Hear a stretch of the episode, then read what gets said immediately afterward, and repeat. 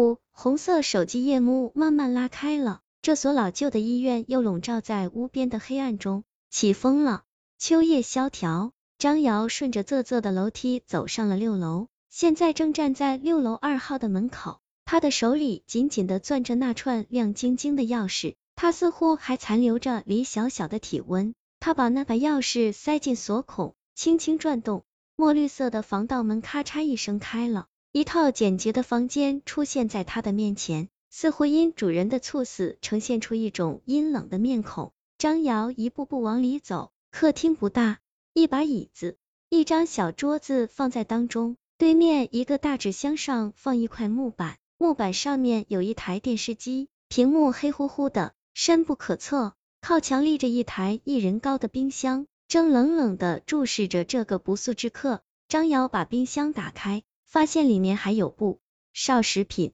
泡面、甜饼、面包。看来李小小很少做饭，常常吃快餐。张瑶推开第一个卧室，这个卧室不大，角落有一张书桌，书桌旁边立着一个健身用的呼啦圈，书桌下几双鞋子三三两两。左边靠墙一个简易的布置衣柜静静的竖立。看到这时。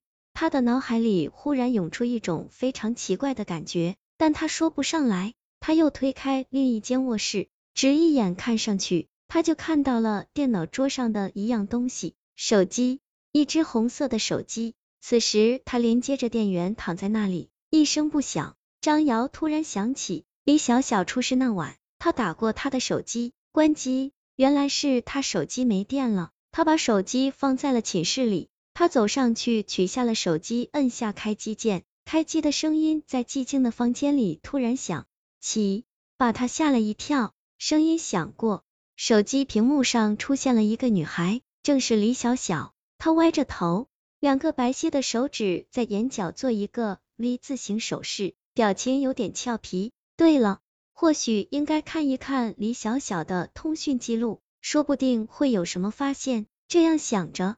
他打开了红色手机上的通话记录，他一下子呆住了。在最近的一连串来电中，他发现了一个特殊的号码，名字竟然是素素，这不是李小小自己的网名吗？一看来电时候，居然是十一月十三日上午八点零五分，正是李小小遇难当天。他又迅速往前翻，都有他和这个名字叫素的通话记录，他的脑海里瞬间充满了疑问。莫非今天这个死者不是李小小？但他马上又否定了，不可能，医院这么多同事，不可能认不出他是李小小啊！他马上又想到了另外一种可能性，有可能他在网上认识的女友根本就不是李小小，而是这个和李小小通话的素。这个素口口声声说他的真名叫李小小，他还把李小小的照片发给了张瑶。的确有这种可能。张瑶突然想到另一个问题。对了，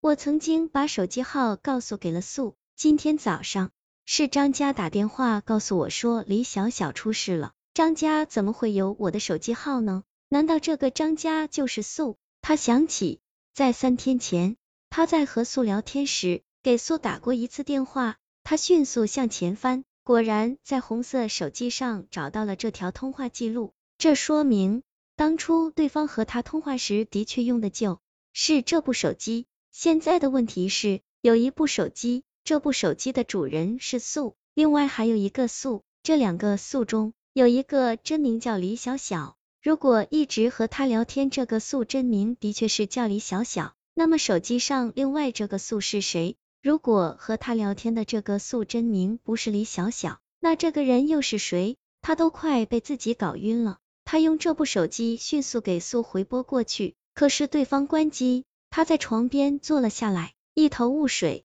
他觉得这件事越来越玄乎，不过有一个人却让他产生了怀疑。张家住院部那幢老楼横亘在暗夜，昏昏沉沉的光线照亮了几个窗户。停尸房那排砖房就在住院部后面，那里黑平乎，阴森森的。最近停尸房附近发生了怪事，在家。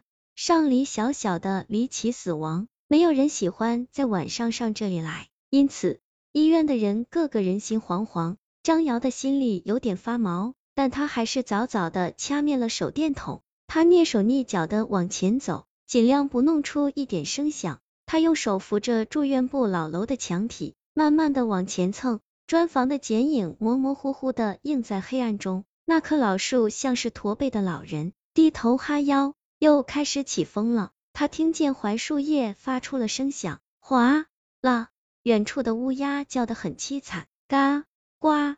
他四处看了看，正要闪身走出去，突然状况出现了。六太平间的哭声，暗暗的角落里伴着风声，传来一声轻轻的开门声。吱呀，张瑶马上看到最左边一间砖房的门慢慢的张开了，如同裂开了一张黑。洞洞的嘴巴，紧接着从里面走出一个人影。这里人迹罕至，深更半夜，停尸房绝对不是一个活人喜欢来的地方。他有一种预感，这个影子一定有问题。这是一个高高大大的人影，体型微胖。他先站在门口张望了一会，接着开始一间一间窥视。他背着手瞅，像在做着一项深入的研究。他伸长着脖子，一点点挪动着步子。最后，居然把脸凑到了一扇黑咕隆咚的大门上，那正是停放李小小死尸的太平间，里面同样是黑咕隆咚的。他又能看见什么？他又好像用鼻子在嗅着什么味道。正在这时，住院部上面突然传来一名护士的声音：“快，五号病房的老伯好像不行了。”紧接着，楼道里响起了一阵凌乱的脚步声。这个人影像是受到了惊扰。他倏地把脸抽回来，四下张望一阵，马上顺着砖房向左边走去。他走得很快，最后居然又溜进了刚才他出现的那间砖房里。张瑶快速的闪出来，这个人有重大的嫌疑，不能让他跑了。砰的一声巨响，他一脚踹开了那扇门，手电筒的光接踵而至，十来个平方的小屋尽收眼底。原来这是间杂物室。堆放着不多的几张破桌子，几台废弃的仪器，吊针钢架，CT 机。咦，人呢？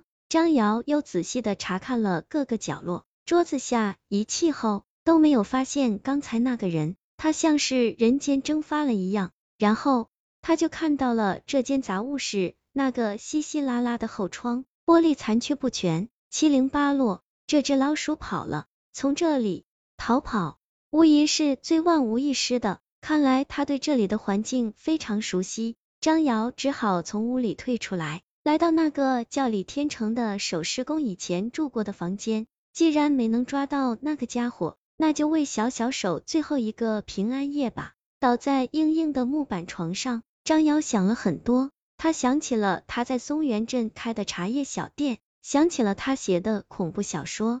想起了这个水墨画一样含蓄的女子，想起她忧郁的表情，想起她给她说过的每一句话，想起她恐怖的死亡脸孔。今天晚上在停尸房附近出现的这个黑影，他有什么目的？他的动作似曾相识，莫非今天见到过这个人？渐渐的，他的思维越来越模糊，竟然睡着了。也不知道过了多久，突然他被一阵奇怪的声音惊醒了。呜呜，依依，深更半夜，竟然有人在哭，声音凄凄惶惶，如怨如诉。他的汗毛一下全竖起来，睡意突然烟消云散。他又仔细分辨，没错，不是风声，的确有人在哭，而且是一个女人的声音。